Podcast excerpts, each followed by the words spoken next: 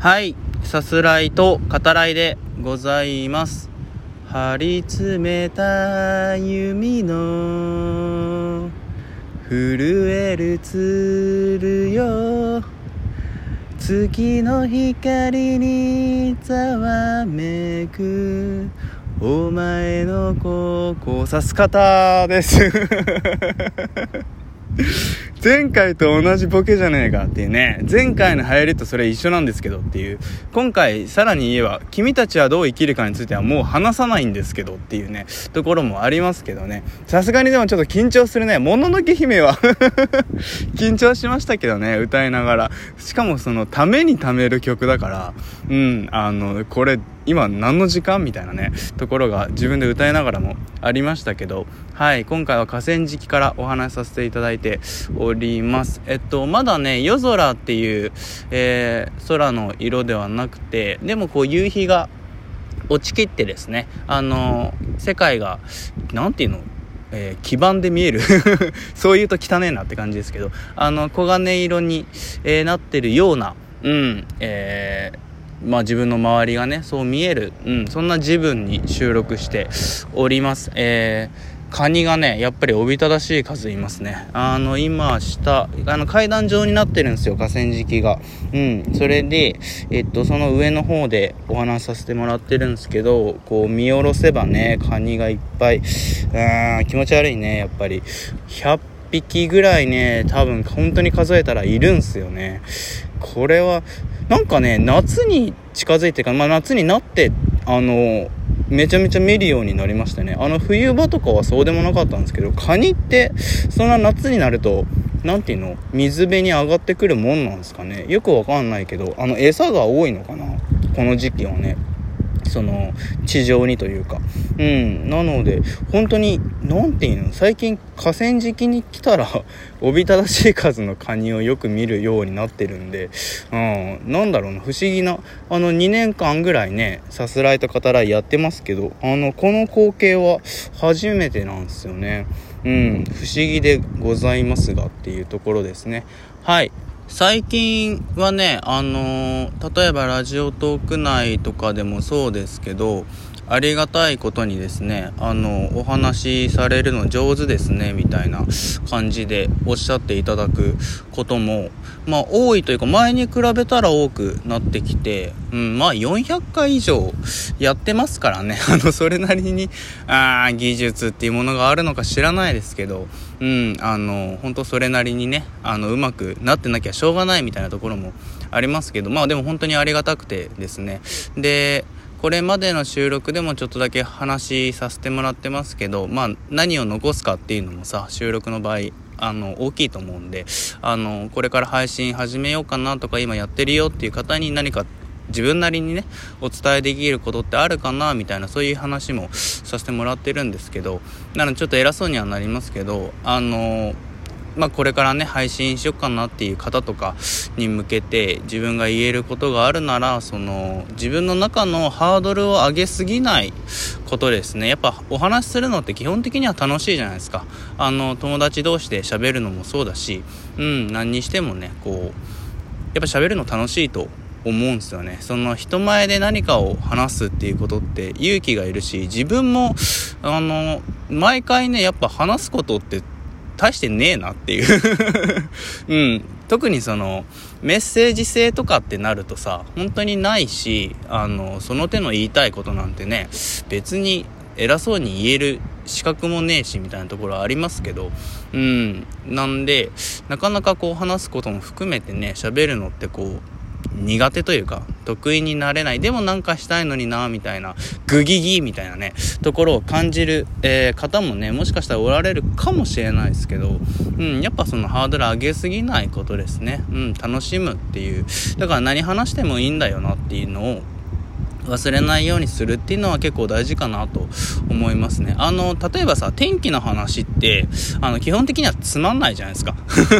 あの、会社でやる、ね、あの、喫煙所トークの天気の話とかクソつまんないですけど、はい、はっきり言いますけど、あの、でもさ、あの、なんて言うんですかね、自分の好きな人だったり、この声を聞いていたいなって人がする、えー、天気トークだったら、割と僕の場合、あの、聞けると、これ個人的にって意味ですね。うん、あの、聞けると思うんですよね。だから、その、なんてことない今日、晴れてますねとか、クソ暑いですねとか、あの、そういう話だけでもしてみるっていうのは、あの、意外といいことなんじゃないかなと思うんですね。その内容だけではなくて、話し方であったり、声であったり、えー、抑揚のつけ方であったり、その人っていうのがやっぱ見えてくるものっていっぱいあると思うから、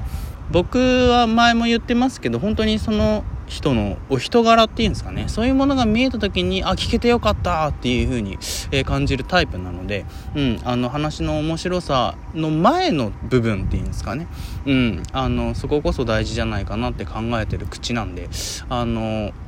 ためらわずにねあの自分の声だったり人柄だったりうん、その喋るのが好きみたいなものを信じてあのやってみたらいいんじゃないかななんてことも、うん、思いますね。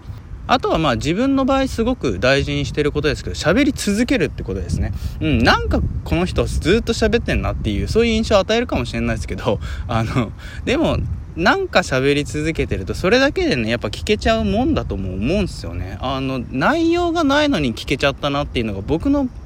考える上では一番素敵なラジオなんじゃないかな、実はっていう、そんな気もしてるんですよね。はい、あの、例えばラジオトークですけど、うん、あの、今後もね、いろんな方の配信、えー、ライブだけじゃなくて収録の方もね、聞けたらいいなというふうに思います。というわけで見ました。ネットフリックス映画久々ですね。はい、もう何回ぶりかも数えてないですけど、はい。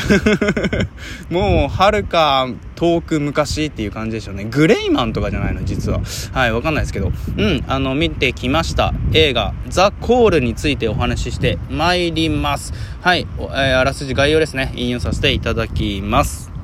異なる時代に生きる2人の女性が1つの電話でつながったことでそれぞれの運命が変わっていく様子を描いた韓国製スリラー。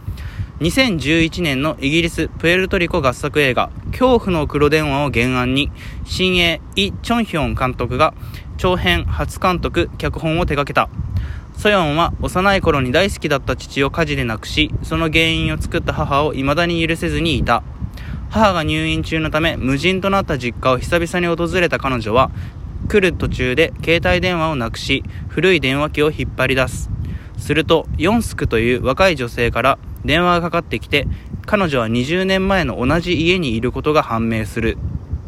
時を超えて会話を続けるうちに2人は親しくなりヨンスクはソヨンの父が命を落とした火事を事前に食い止める。歴史は書き換えられ、ソヨンは父や母と幸せな日々を過ごすのだが、となっております。はい、ネットフリックスですね。2020年の11月末に、えー、配信が始まった映画でございます。あの、ザ・コールって検索したら、あの、前回ですね、お話しさせてもらった死刑に至る病と、こう、サムネイルが連なって 表示されまして、うん、あの、思わず笑ってしまったんですけど、はい、あの、前回同様にですね、あの、信頼できる方から、これ面白かったよっていう風に、あの、話を聞いてですね、あの、だったらぜひ見てみようということで、あの、今回拝見させていただきました。あの、やっぱりね、めちゃめちゃ面白かったですね。はい、見てよかったなと思います。まず序盤ですね。あの、新居っていう言い方をさせてもらいますけど、まあ、新居に越してきた主人公のソヨンですね。うん、あの、携帯をね、あの、家に引っ越す、えー、際に、えー、紛失してしまって、、えー、ないと。で、自分の番号にかけたら、多額の謝礼をね、支払ってくれっつって、あれ、これは携帯返ってくる気配がないなってことを悟ると。はい。で、えー、折り合いの悪いね、重病の母との関係があったりとか、えー、見知らぬ誰かからね、電話でつけられる因縁ですね、があったりだったり、えー、新居にある、え、用途不明な部屋ですね、うん、の存在があったり、もう序盤からいろんなことが起きるわけですよね。本当に。冒頭っていう言い方してもいいですね。うん。この時点でも、まず面白い映画だなってことをね、あの、感じさせるわけですけど、はい。で、えー、20年前の同じ家に暮らすヨンスクからかかってくる電話をもとにね、あの、まあ、亡くなった父をね、生き返らせたりだったり、そのいわゆるタイムリープものでない世界改変ものですね。えー、序盤はそんな感じで進む。このワクワクっていうのが、あの、シンプルにありますよね。あの、ヨンスクが実は、あの、殺されちゃうっていうことがね、後で発覚してそれを止めるっていうのも含めてね、うん、あの、改変していくドキドキと、それによってですね、つまりその改変したんだけど同じ家に暮らす自分っていうのがいるわけでソヨンがねいるわけだから過去の4足に何があったのか、えー、しかもその改変することによって4足がまた生きている。それによってその現在ソヨンのいる今っていうのがどうなってしまうのか。その途中で止まらないスリルっていうのがあのこの映画全体的にありますね。そういう仕組みになっているとも、うん、言えますね。非常に巧みだなというふうに、えー、感じました。あの、スリルが止まらないっていうことで言うと、カットのつなぎ方もうまいっすよね。あの途中、4足の、まあ、義母ですね、が姿を見せるところがあるんだけど、そこでこう、鶏のね、ショットにこう、カッと切り替わるんですよね。うん、そことか、あとその、えー、まあ、詳しくは言えないですけど、途中、ソヨンのお父さんがね、えー、車で運転するときに、あの、抱えてる、えー、手に持ってるコーヒーがありますけどそれがねこう過去の場面と、えー、コーヒーがこうカットバックで描かれますね。そこのうまさも、うん、ありますね。あと全体的には J ホラー的な、来る来るの？いる？いないの？あ、やっぱりいる？みたいなことをあえてしないっていう、そこによってスリラーとして、あの、素直な映画構成になっているんですよね。うん。なので、まあ、人によってはかなり見やすいとも言えるかなと思います。あの、ラストのシャイニングオマージュ、思わずね、笑ってしまいましたけど、今時珍しい、あそこまでの潔さっていうんですかね、もろロやないかいっていう。でもおかしくなってしまった人物としてね、つながりもちゃんとあるし、あの、ここまでそのものをね、やってくれる、やっぱり潔さですね。あの、気持ちいいなというふうに感じました。ハラハラする展開の読めなさですね。これに痺れましたね。ぜひご覧ください。ではまた。